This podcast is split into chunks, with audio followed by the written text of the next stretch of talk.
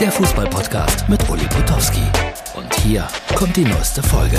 So, Herz, Ball, Freunde, ich werde mich mit der Investorenfrage heute noch einmal ausgiebig auseinandersetzen. Gleich. Äh, Schalke 2-2 gegen die Spielvereinigung Fürth. Und äh, Paderborn gewinnt, glaube ich, gerade gegen äh, Hansa Rostock. Gut, dass sie den Trainer gewechselt haben. Boah, das hat ja sofort gegriffen. Da stand es 10 Minuten vor Schluss 2-0 für Paderborn. Da gab es dann auch so einige Proteste. Die Rostocker mal wieder mit Feuerwerk und mit Raketen auf dem Platz. Spiel war, glaube ich, in der ersten Halbzeit acht Minuten unterbrochen. Das war natürlich eine klare Geste gegen die DFL. Und äh, hier, Achtung, ich habe äh, exklusiv schon mal für euch äh, eine Mitteilung, wie der Investor, der neue Investor denn äh, die Bundesliga gestalten will. Achtung, so, Kinderbundesliga. Ja, und ich äh, sage ganz laut und deutlich Ja zur Kinderschokolade, Ja zu vielen Süßigkeiten, was man, was man mir ja auch immer wieder deutlich ansieht. Ja. Also es wird viel diskutiert. Es sollte ja zwölf Minuten Ruhe herrschen heute, äh, auch auf Schalke. Die, die Schalker Fans sind natürlich gegen diese Öffnung gegenüber den Investoren, aber da war nichts. Da war vom ersten Augenblick an große Stimmung.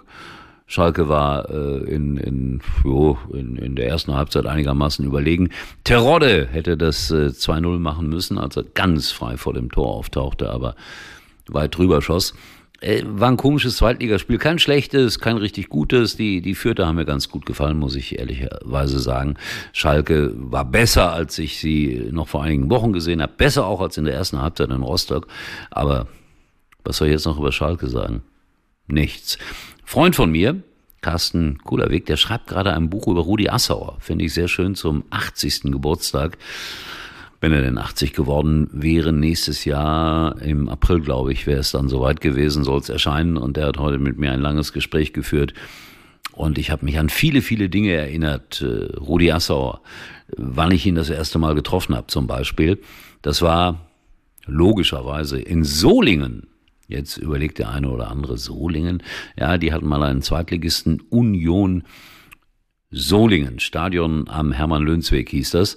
Und da spielte, ich war junger Radioreporter beim WDR damals und Union Solingen spielte gegen Werder Bremen. Da tauchten Otto Rehagel und äh, Rudi Assauer gemeinsam auf, beide in einem Trenchcoat-Mantel wie Columbo gekleidet. Und ich habe die beiden dann zum ersten Mal sozusagen persönlich kennengelernt und auch ansprechen dürfen. Und es war dann eine Verbindung, die sich sehr, sehr oft wiederholt hat. Zu beiden im Übrigen. Äh, Gladbach spielt jetzt gleich noch und ich bin gespannt, was da sein wird äh, in Sachen Protesten. Und dann am Sonntag das Topspiel natürlich äh, VfB Stuttgart zu Gast bei Bayern München. Und ich habe heute gesehen, äh, irgendein Experte hat 4 zu 0 für die Bayern getippt. So deutlich wird es, glaube ich, nicht ausgehen. Dass die Bayern natürlich einmal mehr favorisiert sind, trotz des guten Stuttgarter Laufes. Darüber müssen wir nicht diskutieren. Interessant wird es sein, wie diese angekündigten Proteste sich übers Wochenende hinstrecken werden. Und dann haben wir ja noch einen englischen Spieltag sozusagen, noch eine englische Woche, Dienstag, Mittwoch, nur erste Liga, zweite Liga geht in die Pause. Und ich erzähle es dann hier auch, glaube ich, zum achten Mal. Ich darf dann noch, noch, noch mal auf die Ostalb, nicht in die Alpen. Ostalb, das ist äh, Heidenheim. Ja, die spielen gegen Freiburg. Also das sind so meine nächsten Ziele. Jetzt gucke ich mir das Bundesliga-Wochenende in aller Ruhe an und äh, ja, Kinderbundesliga. In diesem Sinne, tschüss, wir sehen uns morgen. Das war's für heute und Uli denkt schon jetzt am Morgen. Herz, Seele, Ball Täglich neu.